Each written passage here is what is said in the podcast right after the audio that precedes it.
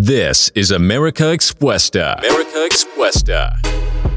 with Josue and Christopher Peña. Welcome to another episode.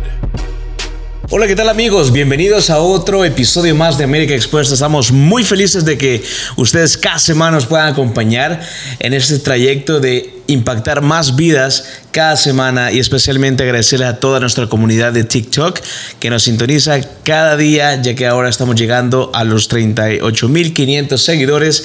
Así que gracias por todos sus likes por todos sus compartidas y gracias por realmente apoyarnos. Estamos aquí con mi hermano. Estamos discutiendo un tema muy importante que creo que es de verdad algo esencial que podemos compartir en esta semana ya que es algo que vivimos el día a día, que es la educación. Entonces estamos con mi hermano Josué. Bienvenido Josué.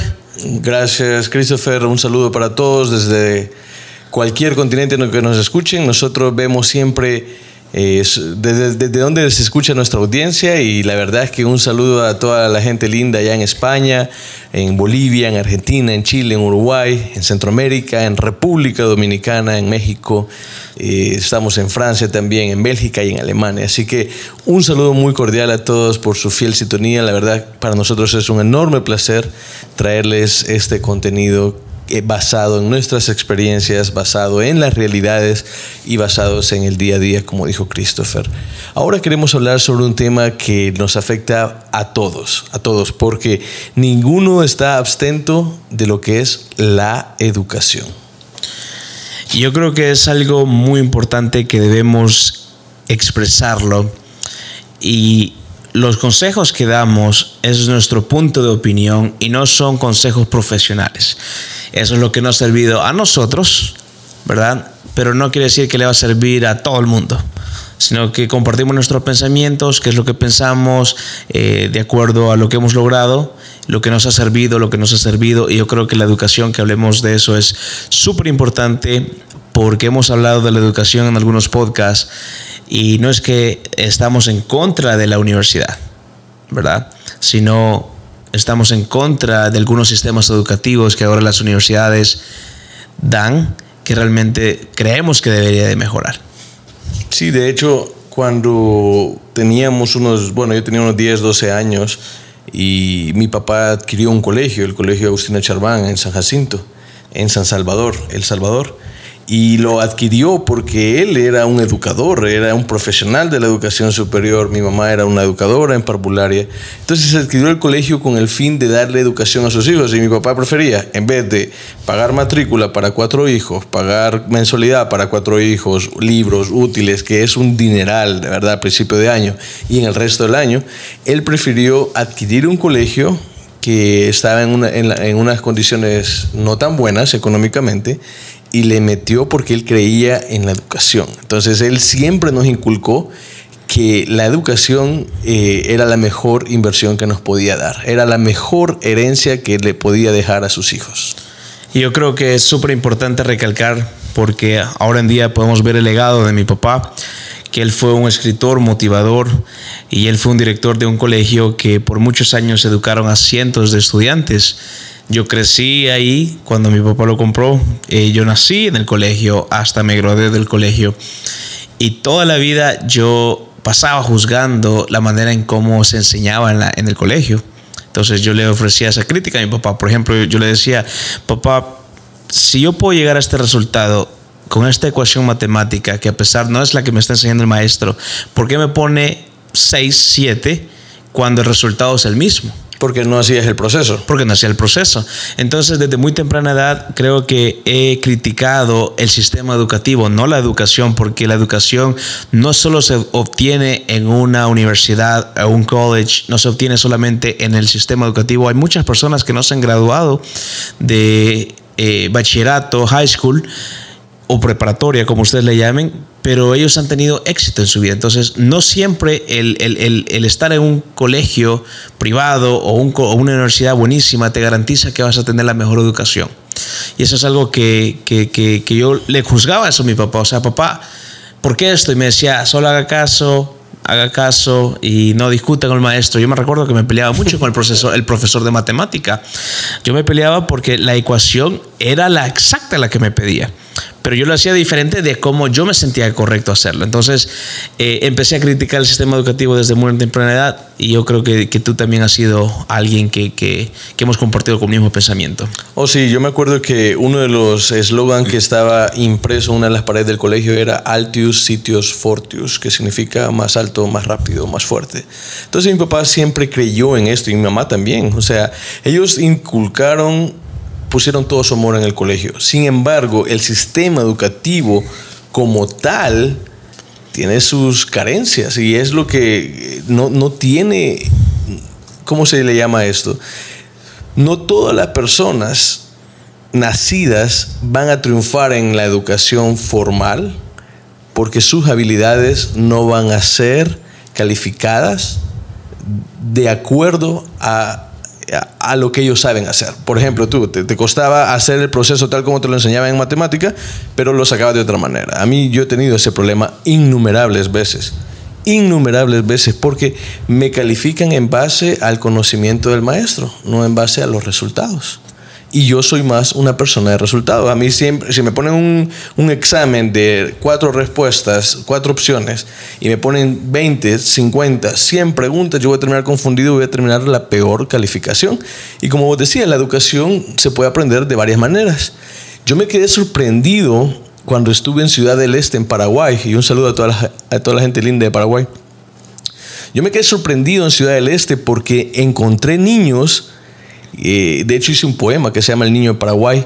Niños que hablaban portugués, niños que hablaban español, niños que hablaban guaraní y que te hacían las transacciones económicas, te vendían lo que sea en pesos argentinos, pesos uruguayos, reales y en guaraníes. O sea, y, ese niño no iba a la escuela.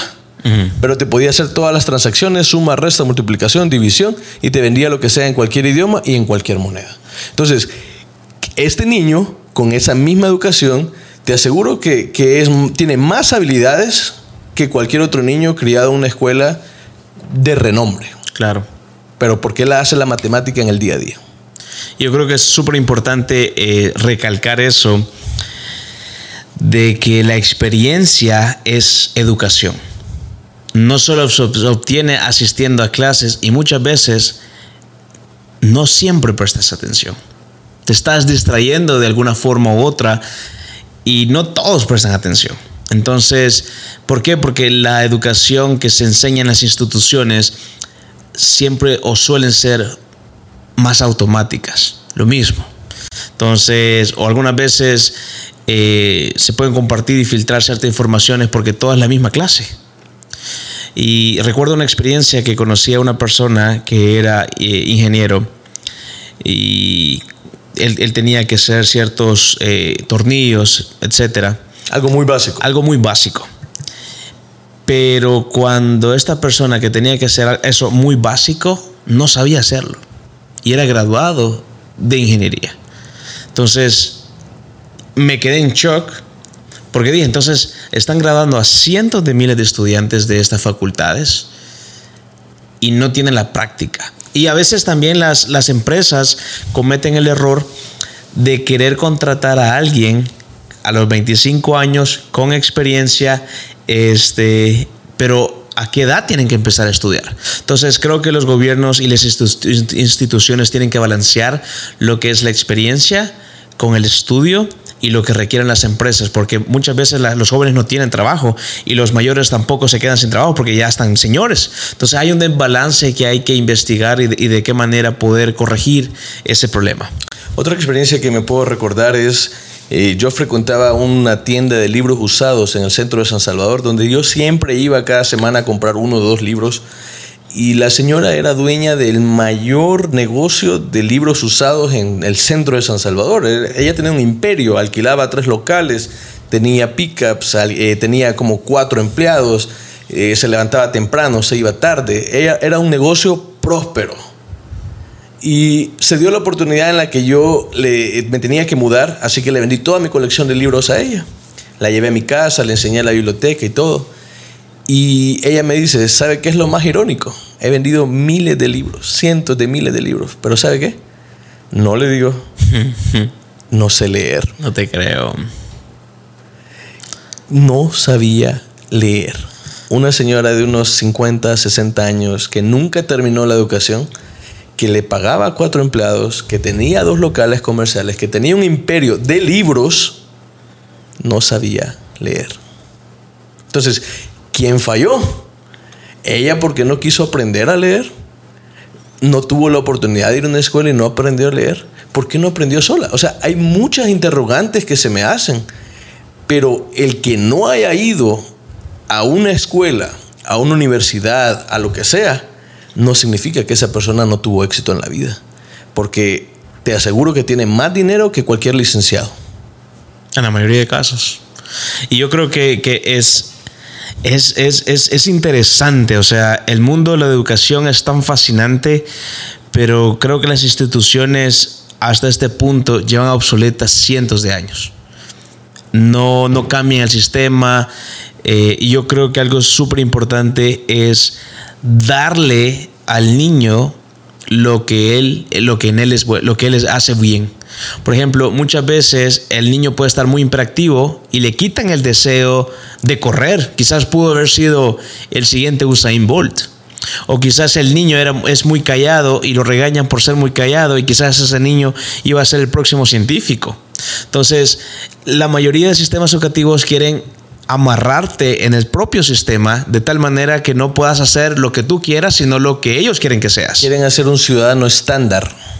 Quieren ser un ciudadano estándar, robot, que estés programado automáticamente para crecer, estudiar, tener un trabajo, graduarte, bueno, perdón, crecer, estudiar, graduarte, obtener un trabajo, y jubilarte. y jubilarte. Eso es lo que están haciendo la mayoría y yo creo que el mundo, el mundo entero tiene que despertar y que realmente ellos tienen que hacer lo que ellos les gusta. Si quieres ser músico, sea el mejor músico. Si quieres ser escritor, sea el mejor escritor. Pero ¿qué es lo que pasa? En los países tampoco hay oportunidades, especialmente en los países de Latinoamérica. Para un escritor, ¿qué te pasaba a vos? Oh, no, no, no. Yo, a mí me tocó ir cuesta arriba ir cuesta arriba y tratar de vender mis libros en eh, instituciones educativas, en bibliotecas. ¿Y nadie te apoyaba? Fue, fue muy poco el apoyo que recibí. Sí tuve apoyo, pero no para vivir, no para mantener una familia, no para vivir de, de eso que me apasionaba. Pero no hay nada más hermoso que hacer algo que te apasiona y todavía más hermoso aún que te paguen por hacer aquello que te apasiona. Así que amigos, si tiene un consejo que les puedo dar es ah, sigan lo que les apasiona. No importa las críticas, no importa lo que les digan. Si a usted le apasiona hacer pintura, pues sea el mejor pintor de esta era. Si a usted le, apasiona la medicina, pues estudie, aunque no, no, le enseñen esa materia. Cómprese libros, aprenda por su propia cuenta, investigue. O sea, si le apasiona, que su curiosidad nunca llegue a saciarse del conocimiento que puede adquirir. Sí, y yo creo que que eso es algo importante y recalcamos otra vez, eh, esto no es un consejo profesional, no es vayan a hacerlo exactamente como lo estamos diciendo, es lo que nosotros pensamos y es lo que nos ha servido. Por ejemplo, muchas veces yo intenté entrar a, la universidad de, negocios, pero ¿qué me frenaba? El examen para entrar. Yo soy malísimo para los exámenes, siempre lo he sido, siempre me he sacado malas notas. Pero, pero según el sistema educativo. Estoy mal. Estás mal. Estoy mal. Pero ¿qué es lo que pasa? Tuve que salir y hacer esa corrección del propio sistema, que es lo que quieren, que crezcas, estudies, te gradúes, obtengas un trabajo y te jubiles. Quise salir del sistema y dije, a pesar de que yo no puedo sacar universidad, una buena nota en la universidad, no quiere decir que sea tonto Quiere decir que no soy bueno para los exámenes, no, no, soy bueno para hacerme eh, del montón. O sea, quiero, soy bueno en práctica, no en teórico. Entonces es algo que también tienen que cambiar los sistemas educativos que al momento que te enseñen, tienen que también enseñarte lo práctico. Entonces, porque si no, hay un desbalance ¿Y qué es lo que pasa? Eh, hay, no, hay falta de empleo, no te contratan, no, no, tienes la edad, no tienes la calificación. Entonces, el sistema completo está, está mal. Y no es que el sistema, la educación esté mal, el sistema está mal. Pero, pero si vos te revelas en una institución académica y decís que el sistema está mal, nunca te vas a graduar, nunca vas a tener un trabajo y nunca vas a hacer nada. Y a pesar de que te gustaban los negocios y te gustan los negocios y te apasionan los negocios, nunca pudiste encontrar, entrar a una escuela de negocios. No. No pude. Pero ¿cuántos negocios has cerrado desde el día que te dijeron eh, no puede entrar porque no pasa el examen? Me propuse a saber más de negocios que cualquier estudiante de la facultad de cualquiera de las universidades de Utah en negocios. Eso fue mi propósito. Aprender y educarme, no solo en la universidad, sino con cursos, trainings, este, videos. Fui autodidacta Y con las ventas. y práctica. ¿Cuántos deals no se han cerrado al día, a la semana, al mes, a los años? Me volví un maestro del cierre, de vender, de, de- darle a las personas lo que querían. Y, y- y el hecho de no tener un título en la universidad no me hace un fracasado y me siento orgulloso de poder haber vencido el sistema educativo y el sistema global, de no entrar al mismo círculo vi- vi- vicioso y quedarme ahí cinco años estancado y salir y ya pasaron cinco años de diferencia. Por ejemplo, ahora los negocios ya no son los mismos que hace 20 años. Los, los negocios cambiaron, ahora son digitales, ahora son desde la casa, ahora son diferentes. Entonces, cuando te gradúas y vas en una curva de aprendizaje y llegas, ya se avanzaron cinco años, entonces ya, ya, ya estás desfasado. Porque, porque hace cinco años aprendiste mercadeo 1, mercadeo 2, eh, negocios 1, negocios 2, pero ya pasaron cinco años y qué. Ya estuvo, ya cambió. Yo me acuerdo que en la universidad eh, atendía y yo no, yo era malo en publicidad. Yo, soy, yo era malo en los exámenes de publicidad. Me ponían a hacer los exámenes de creatividad 1, creatividad 2, mercadeo 1, mercadeo 2, inglés, eh, bueno, no me acuerdo cuántas materias, eh, pero yo en promedio era un alumno mediocre. De 6, de 7 y máximo un 8 de vez en cuando. Ahora, la contraparte, conocí a una alumna que era excelente, buenas notas, 10, 10, 10, 10, 10 en, todo. Y yo cada día, yo compraba un libro de publicidad y aprendía. Compraba un libro de publicidad, tenía un blog de publicidad, escribía, entrevistaba a los publicistas. Hice una biografía del mayor de los publicistas del Salvador. Pero según la universidad, Eras yo- medio- mediocre. yo era mediocre. Y a puras penas me gradué porque no pasaba lógica matemática y no me daban el bendito título porque no pasaba lógica matemática. La repetí una, dos, tres veces. Fui a donde el rector le supliqué que me quitara esa materia y me dijo que no se podía. Y entonces yo le, yo le dije, mire, le voy a hacer estos proyectos, vamos a hacer esto, por favor, ayúdeme. Y yo no sé, pero el hombre se conmovió me- con su misericordia, me dio la oportunidad de hacer un examen con libro abierto para pasar la bendita materia de lógica matemática y al final la pasé raspada y me pude graduar de técnico en publicidad. Pero si no hubiera pasado esa materia tres veces, está fuera. Claro. Entonces, no, amigos, no, no se desesperen. La, tal vez la universidad los agarra, eh, no, no, no, no califica sus habilidades, ni su conocimiento, ni su práctica, ni su experiencia. Califica lo que está en el programa de educación. Y si usted tal vez no, no puede pasar eso, no se frustre, no es el fin del mundo. No es fracasado. Si le apasiona, va a Hágalo. No, y, y yo creo que la mejor educación que uno puede tener realmente es la práctica. Hay, un, hay una frase que todo el mundo conocemos que la práctica es el maestro. Y es, es verdad, la práctica es el maestro y si no practicas lo que haces, por ende no eres un maestro de lo que, lo que estudias. Puedes estudiar, puedes saber toda la ecuación matemática de álgebra, lo que sea, pero si no practicas no eres maestro en esa profesión. Entonces, y yo me he ido en contra, yo he criticado mucho el sistema educativo, yo me he ido en contra de, de los, de, los, de los maestros. Y otra vez hago un paréntesis, mis papás fueron maestros, Educadores. educadores, de, de- tuvimos un colegio, o sea, Con maestrías. como me fui de frente, me he ido de frente y he criticado y me he peleado en el salón de clases del, de- del colegio y ahorita porque no me metí en la universidad, no porque me hubiera peleado, o sea, lo no, está mal, incluso para los maestros está mal. Entonces, el- la, mejor forma de obtener educación, y esto me ha servido a mí, te ha servido a ti, es la práctica. Encontrar un mentor que nos enseñe lo que hace día a día. Ese es el verdadero maestro. Y yo creo que comienza aprendiendo cosas técnicas, Técnicas. cosas puntuales. Por ejemplo, ahora yo tengo 32 años, pero cuando yo aprendí diseño gráfico, 16 años. tenía 16 años cuando yo yo me acuerdo que era un niño, un joven normal que jugaba videojuegos, que tenía una vida relajada, pues iba al colegio, iba a la escuela, eh, estaba tranquilo con mi vida. Y yo le dije a mi papá, papá, siento que estoy perdiendo mi tiempo. Me gustaría aprender algo. Y Yo me acuerdo que vi eh, una animación de ilustración en un programa que se llama Flash, que antes existía, de Adobe. Y yo le dije, yo quiero aprender a hacer eso, me encanta el dibujo, quiero aprender. Y bueno, de un lado, de, de un momento a otro, mi papá me metió a un curso de diseño gráfico de nueve meses donde me enseñaron Photoshop, Freehand, Illustrator, CorelDRAW, After Effects, Premiere Pro. Y esos programas, esos siete programas, aprendidos en nueve meses, hasta el día de hoy los utilizo Claro. y me han servido durante toda mi vida. Entonces, cuando yo regreso de, de este servicio misional que me quita dos años, yo no había pisado la universidad. Entonces recién comenzaba, tenía 21 años y con ese cursito de diseño gráfico que yo saqué a los 16 años, pude obtener un trabajo bien remunerado que me pagaba y que yo podía pagar mi carrera universitaria. Pero eso no pasa con la mayoría de las personas. La mayoría de las personas lo que le- salen del colegio y se meten en una carrera de cinco años, de siete años. Claro.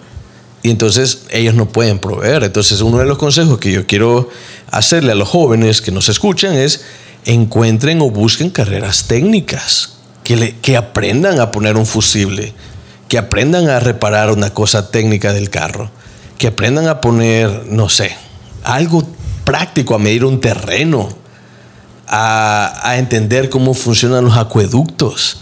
O sea, busquen carreras técnicas, porque las carreras técnicas los pueden alimentar mientras estudian otras carreras o, mientras, o solo con aprender las carreras técnicas, usted puede obtener la experiencia necesaria para eventualmente independizarse, montar un negocio y saber de qué está hablando. Después ya no tiene que hacer el trabajo, pero nadie le puede dar, eh, na- nadie le puede mentir en cuanto a lo que usted hace. Claro, y, algo muy interesante que lo, que lo que estás diciendo, y si podría decir yo, bueno, ¿qué técnicos recomiendan? Y otra vez, no es que eso va a funcionar, pero esta es nuestra opinión. Y por lo menos yo daría un par de técnicos que los jóvenes, desde los 14 años, si es posible, 15 años, desde la edad que se pueden matricular, es eh, vayan y vean si les gusta la carrera que quieren estudiar en la universidad. Un ejemplo, cuando yo estaba a los 15 años, yo quería cocinar- eh, aprender a cocinar, quería ser un chef y quería meterme a una academia eh, en El Salvador. Y mi papá tenía un amigo que, que era un gerente en banquetes y comidas de, de un hotel de El Salvador, del Con Plaza. Me recuerdo.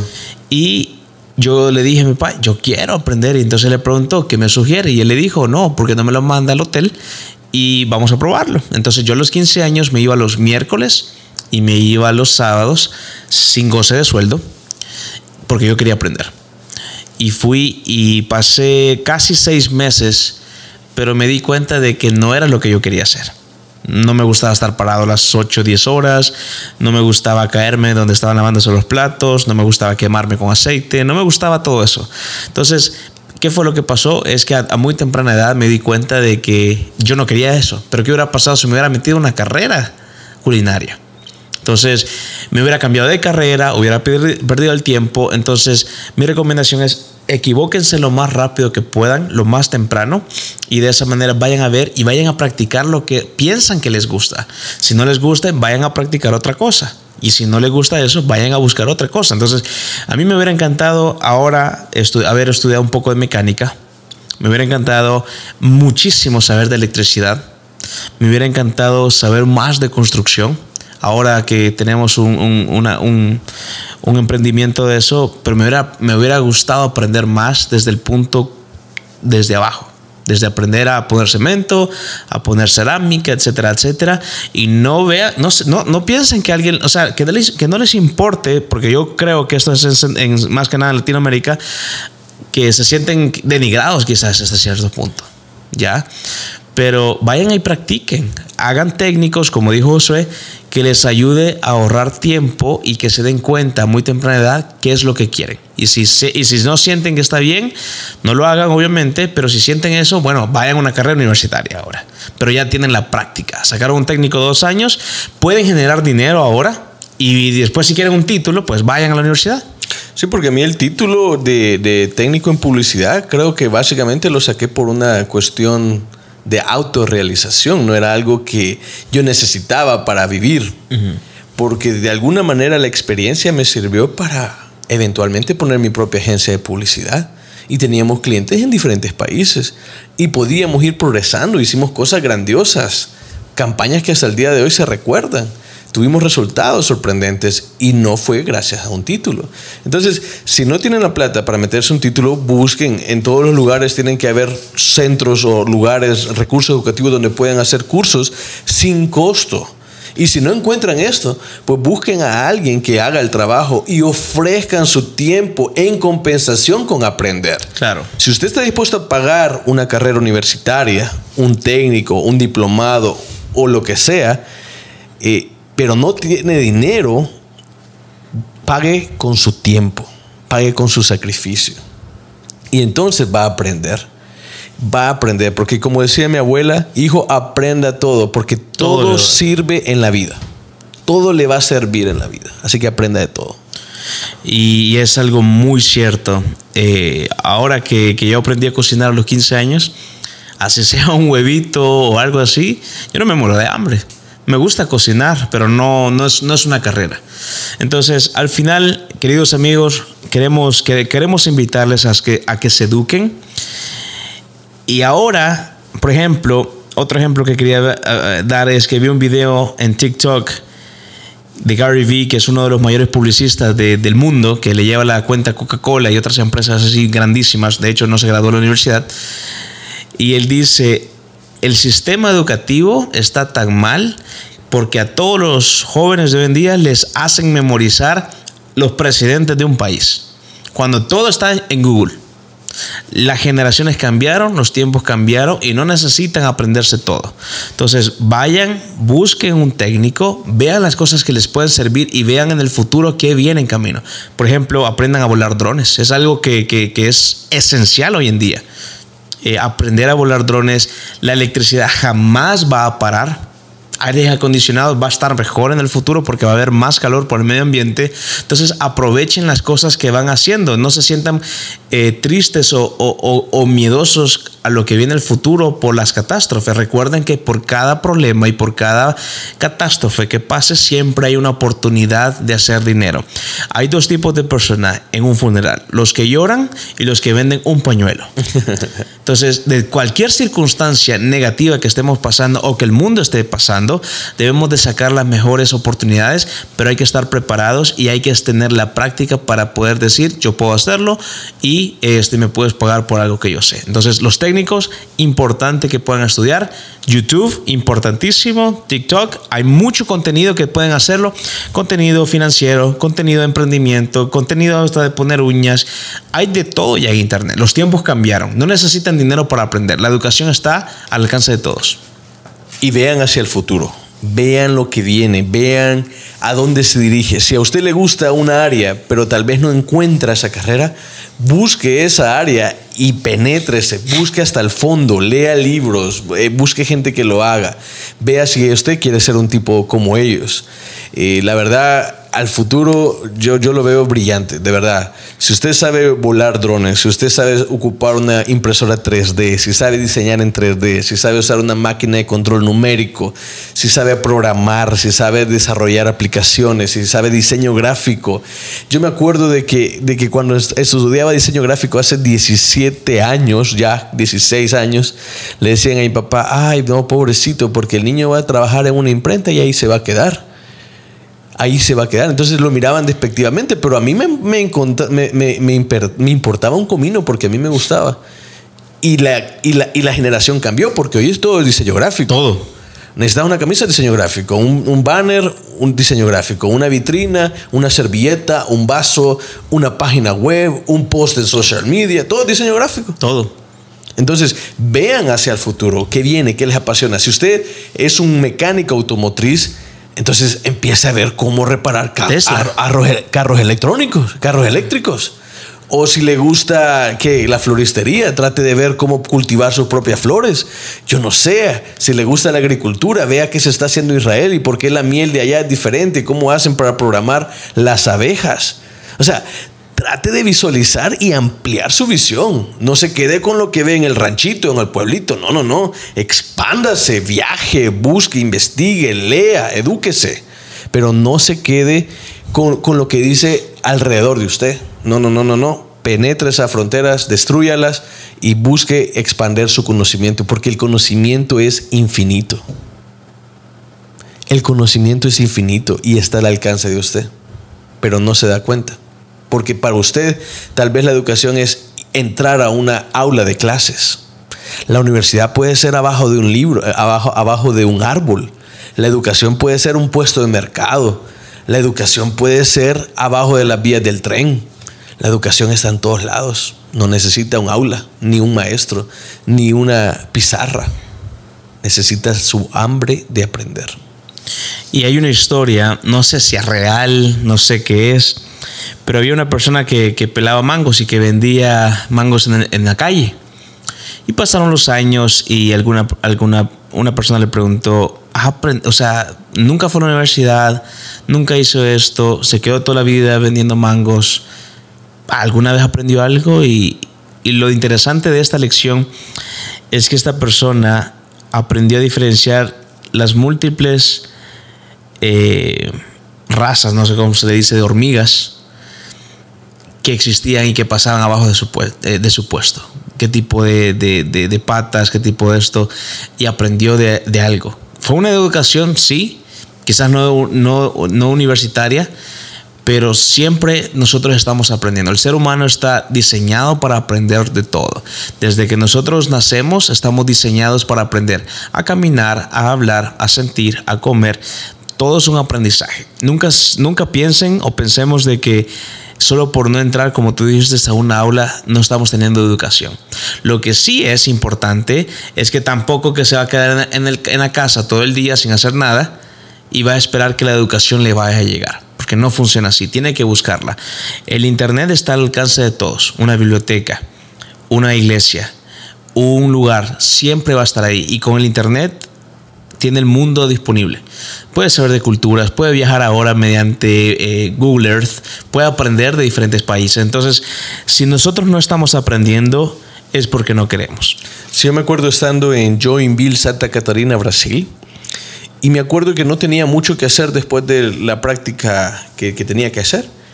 Y yo me iba a la biblioteca a leer libros en portugués, a aprender de la cultura. Y fue ahí cuando aprendí que podía hacer libros para niños. Hmm. Cuando estaba en esa biblioteca en la prefeitura de Joinville, en la alcaldía de Joinville, me di cuenta que yo podía hacer libros para niños. Y ahí comencé a hacer los libros para niños. Entonces, busquen el conocimiento. Eh, está, busquen, visiten las bibliotecas. Si, si en su casa no tiene acceso a Internet, busque lugares donde pueda tener acceso a Internet. Hay, hay lugares, hay lugares. El pecado no está en no tener dinero, el pecado está en no querer salir de esa condición. Y es algo que tenemos que tener cuidado porque hay una pobreza económica y hay una pobreza mental. Y el cambiar esta mentalidad depende de uno. Hay otra frase que me gusta que dice, no es mi culpa haber nacido pobre. Y puede generalizar en económica o mental, pero es mi responsabilidad no morir pobre. Y el lugar no te determina lo pobre que, que tienes que lo que puedes llegar a ser, sino es tu mentalidad. Si tu mentalidad es pobre en un lugar, así estés en Suiza, vas a seguir teniendo pobreza mental. ¿Cuál es la pobreza mental? El no querer educarse, el no querer aceptar consejos de personas que ya lo hayan hecho. Otra pobreza mental sería el no querer progresar como persona. Porque el dinero viene y va. El dinero se puede acabar en un abrir y cerrar de ojos y, y somos testigos que se desaparece. Pero si no tienen esa pobreza, esa mentalidad de riqueza mentalmente, es muy difícil que, puedan, que podamos seguir progresando. Entonces, pueden estar en el mismo Silicon Valley. Pero si esa pobreza no cambia y no quieren educarse, no queremos educarnos, no queremos aprender, no queremos recibir consejos, ayuda, porque hay personas que no te aceptan el consejo. Y, y nunca va a cambiar esa pobreza. Sí, eh, y es lamentable. A mí me, a mí me da una lástima eh, ver esa pobreza mental porque la veo todos los días. Veo personas que no quieren salir de esa situación teniendo todas las, toda la capacidad humana para progresar. No lo hacen por una excusa barata, por un trabajo seguro, por, eh, no sé, la, falta de ambiciones tal vez. Pero está bien, no todos quieren ser empresarios, no todos quieren ser eh, multimillonarios y dar empleo, porque una de las cosas que más me motiva a mí como persona no es el dinero, es el dar empleo, es el proveer a familias, es el ayudar y contribuir positivamente a la sociedad. Y eventualmente ayudar a aquellos que más lo necesitan. De hecho, hemos hablado que queremos poner fundaciones que estén basadas en el concepto de la educación. Correcto, de educar a personas que hacer fundaciones para educar a niños con otro tipo de educación, no, no el sistemático de todos los gobiernos, sino de ayudarles a que puedan ser autosuficientes y de tal manera que ellos puedan aprender de una forma autodidacta, de una forma innovadora y de una forma de que ellos les apasione. Ese es nuestro propósito hoy en día. O sea, ¿qué, viene después? ¿Cuáles son nuestras metas de educación? Mm, a este punto quizás ya no me inspira una maestría, pero me inspira eh, tener a 10 niños en el camino para que puedan llegar a ser maestros de, de las cosas que a ellos les gustan. Queremos ser pro educación, queremos ayudar a que las personas puedan este, mejorar y salir de esa mentalidad, porque hay muchas personas que la pobreza eh, mental se hereda de generación en generación. Oh, sí, sí, sí, totalmente de acuerdo. La, la, siempre le dicen, no, no, no te metas a hacer en ese negocio, no te va a ir mal. No, eh, o sea, yo conozco personas que tienen esa mentalidad, se la heredan a los hijos y los hijos se la han heredado a los otros. Nunca, siempre crecieron con ese miedo. Nadie se aventuró. Y entonces van a seguir en el mismo círculo vicioso. Entonces, ¿qué se puede hacer? Mire, parte de. Nosotros creamos este podcast y, espero que puedan beneficiarse de los consejos y experiencias de las personas que entrevistamos o de nuestras palabras, si las encuentran útiles. Pero las personas que hemos que se han sentado en esta mesa y han compartido su conocimiento, su experiencia y todo, son personas luchadoras, con ideas vanguardistas, que han tenido éxito en lo que hacen y por eso están acá porque creen que un futuro brillante les espera a aquellos que trabajan por ese futuro, sin importar si tiene un título o no tiene un título, porque eso no lo va a limitar. El éxito no se limita a un, a un birrete y un diploma. Claro. Y porque a veces, yo otra cosa antes, antes, antes de ir terminando, y muchas veces vemos muchos posts de personas que se están graduando y felicidades y la toga, y, pero nadie celebra cuando abres un negocio. Nadie celebra cuando creas tu propio emprendimiento. Nadie celebra cuando descubres o ayudas a otra persona. Entonces, creo que 7 mil eh, personas que hay en este mundo deberían de cambiar la mentalidad de lo que significa tener éxito. Porque a veces el éxito no viene solo económicamente, sino también puede venir a impactar la vida de otra persona o si te graduaste es perfecto, pero haz un cambio, haz, sé, diferente a los 60 que se están graduando en tu promoción. Si alguien que va a aportar a la sociedad con práctica, con innovación, sé diferente. Entonces, tenemos de cambiar la palabra, eh, lo que significa realmente ser exitoso. Por ejemplo, el haber creado este podcast y lo discutimos contigo, si hacemos este podcast y solo nuestra mamá nos escucha, pues tuvimos éxito porque en algún momento va a llegar a nuestros hijos, a nuestros nietos y generación. Queremos dejar un legado, queremos impactar la vida de las personas, eh, queremos realmente impactar la vida de una persona, así de los 4 millones de reproducciones que hemos tenido en TikTok, le cambiamos la vida a una persona, pues yo creo y me sentiría exitoso. No sé qué piensas tú. No, no, totalmente de acuerdo. Y algo que quería hacer es una invitación a todas las personas que nos están sintonizando en TikTok, YouTube, Instagram, eh, Spotify y Apple Podcast que nos puedan recomendar los temas que quisieran que nosotros pudiéramos tocar en este podcast. También si conocen a una persona que quieran que invitemos en este podcast, les invito a que lo etiqueten en los comentarios para que nosotros podamos aprender de ellos y que el mensaje de estas personas también pueda impactar la vida de otra persona. Así que gracias a todos por estar otra vez en nuestro episodio. De verdad, Josué, gracias. Este, sin ti no, podría ser posible este podcast. Todo el set, las cámaras, la iluminación, eh, te, te agradezco. Eh, y realmente gracias a todos los que nos sintonizan, porque el podcast son ustedes.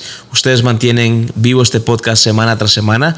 Y de verdad, etiqueten a cualquier persona que pueda este, pensar que pueda estar en este podcast y de esa manera nosotros podemos invitarlo. Así que gracias a todos por, por estar otra vez otra semana. Les invitamos a que nos puedan seguir, darle follow y activar la campanita de YouTube. Así que gracias a todos ustedes. Nos vemos hasta la próxima.